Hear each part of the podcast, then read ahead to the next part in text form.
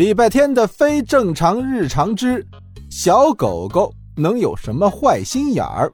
下有什么事儿能比被人拍下奇葩睡姿的照片更羞耻的吗？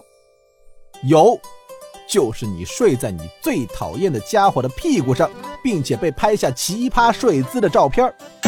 当礼拜天把这张照片设置成平板桌面时，胖大星慌了。你听我解释，事情不是你想的那样。事情就是你想的那样。经过一夜的亲密交流与深入长谈，我们已经变成了无话不谈的好朋友。旺财不光打断了胖大星的话，还把一只爪子搭在他的肩膀上，俨然一副哥俩好的模样。礼拜天满意的揉揉旺财的头。礼拜天，你相信我，我不是这种随便的猫。我去买早餐了，好好看家。胖大星还要说什么，却被旺财一把捂住了嘴。他只能眼睁睁地看着礼拜天走出家门，直到外面的脚步声彻底消失了，旺财的狗爪才放下来。一狗一猫对视一眼，几乎可以听见视线交汇处的电流声。我有一句话，不知当讲不当讲。那就别讲。你以为我不知道你在打什么鬼主意吗？你想把这个家弄得乱七八糟，然后装出一副乖巧无辜的样子。呃，不是啊，我想，你想把我从这个家里赶出去了，你在霸占我的位子、我的坐垫、我的食物，还有我的礼拜天。但是，但是我给你五个字：门儿都没有。你的尾巴冒烟儿了。你才冒烟！妈呀！还记得昨天夜里那个差点被娃娃打飞的放大镜吗？胖大星为了救娃娃，把放大镜拍到了窗台上。现在清晨的阳光正好，明媚的照在放大镜上，镜面把光线一聚焦，一束带着灼热的光线就落在了胖大星毛茸茸的尾巴上。于是煤球胖大星冒烟了。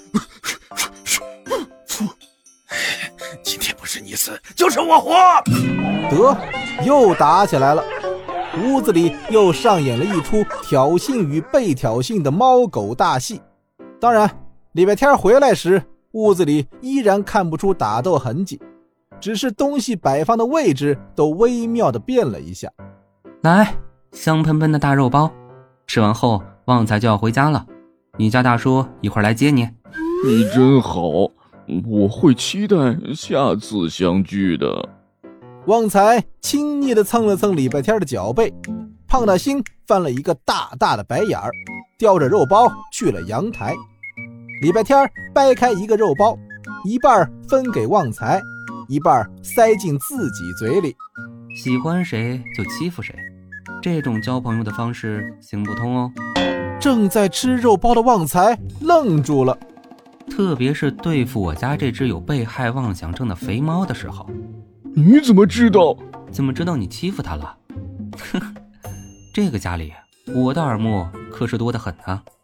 礼拜天随手戳了戳一旁的李小七的水杯，水杯立刻叫起来：“哎，不是我说的，是那些叽叽喳喳的小娃娃。”我们班也有这种人，明明很喜欢，却各种欺负人家，笨死了。